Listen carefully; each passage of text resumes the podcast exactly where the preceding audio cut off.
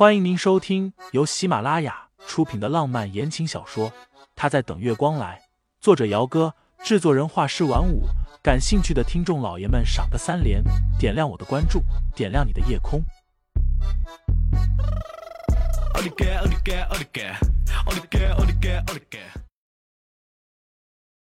第一百七十八章，受了惊吓而已。清新点开手机，不是盛思景发过来的。发进沈清新手机里的是一段视频，视频的角度由远及近，可以清楚的看见盛思景怀里抱了一个女人，大步的通过了走廊进电梯里。女人身上穿着黑色的裙子，长发散乱，遮住了脸颊。视频画质清晰，时间很短，只有十多秒钟。盛思景怀里的女人脸虽然被头发给遮住了。可清新还是第一时间就认了出来，是艾米，所以他放了自己一个上午的鸽子，电话不接，就是和艾米在一起吗？一分钟后，电话再度响起来，是个陌生的号码。清新有预感，打电话的和给他发视频的应该是同一个人。细白的手指画下接听键，那端传过来一个并不陌生的声音。小婶婶，视频好看吗？清新笑了一下。我怎么不知道？叶小姐什么时候转行去当狗仔的？叶棠也不恼，依旧是笑嘻嘻的语气。你都不知道，小叔叔当时抱着那个女人出来的时候有多着急呢？我看着都觉得心疼小婶婶你了。你心疼我什么？清新换了个舒适一些的坐姿。我怎么不知道？畜生什么时候也会同情心泛滥了？你，我什么？叶棠，你看我笑话之前，怎么不想想你自己在我眼里也只是一个笑话而已呢？电话被挂断，服务生推着餐车把菜送了进来，摆好之后说了句“请您慢用”，然后就退了出去。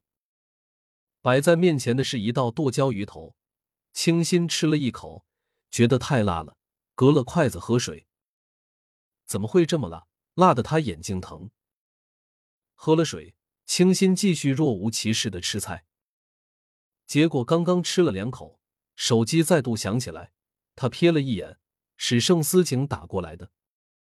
哦，他终于想起他了吗？清新扯了扯唇，当做没有看见一般，低头继续若无其事的吃东西。这家餐厅的酸菜鱼很不错，他吃了几口，盛了一碗汤。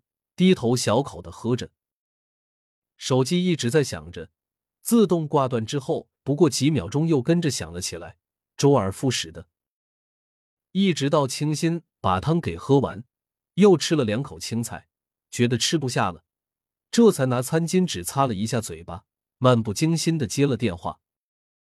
清新，听他接了电话，盛思景在那边似乎松了一口气。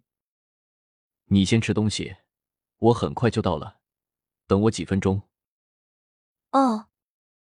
清新慢悠悠的回了一声，听着他那边有汽车喇叭声，不知道是不是在开车。那我先挂了。满桌子的菜几乎就没有动过。清新闲着无聊，又夹了一筷子的酸菜鱼，慢慢的吃着。大约过了十分钟左右，包厢门打开。盛思景大步的走了进来，他换了一身衣服，身上穿的是一件清新从来没有见他穿过的浅褐色的大衣。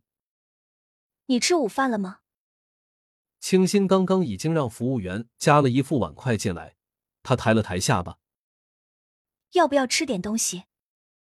盛思景没回答，只是深深的看着他。清新脸上的表情太淡然了，完全看不出来生气的样子。怎么了？清新弯唇笑了一下。这么看着我做什么？清新，我。清新淡淡的打断他：“先吃饭吧，有什么事情吃完饭再说，菜要凉了。”他始终是一副很淡静的模样，淡静的让盛思景连解释都不好再贸贸然的开口了。清新已经吃饱了，正低头拿着手机在玩游戏。全然不顾身侧的男人一直在看着自己。盛思景无法，只能坐下吃东西。他吃饭的速度很快，不到十分钟便吃完了。清新已经把手机收进了包里，打了个秀气的哈欠。你有事情的话，我待会儿打电话让司机过来接我回去吧。我先送你回去。盛思景起身，替他把大衣拿起来，然后给他穿上。今天很抱歉，我我知道。清新淡静的打断他。艾米小姐没事吧？盛思景一诧，不过随即便道：“没事。”只是有不法分子伪装成服务员进了他的房间，受了惊吓而已。这个说法，清新是不大信的。虽然叶棠给他的视频只有短短的十几秒钟，但若只是受了惊吓而已的话，他不会那般紧张的。听众老爷们，本集已播讲完毕，欢迎订阅专辑，投喂月票支持我，我们下集再见。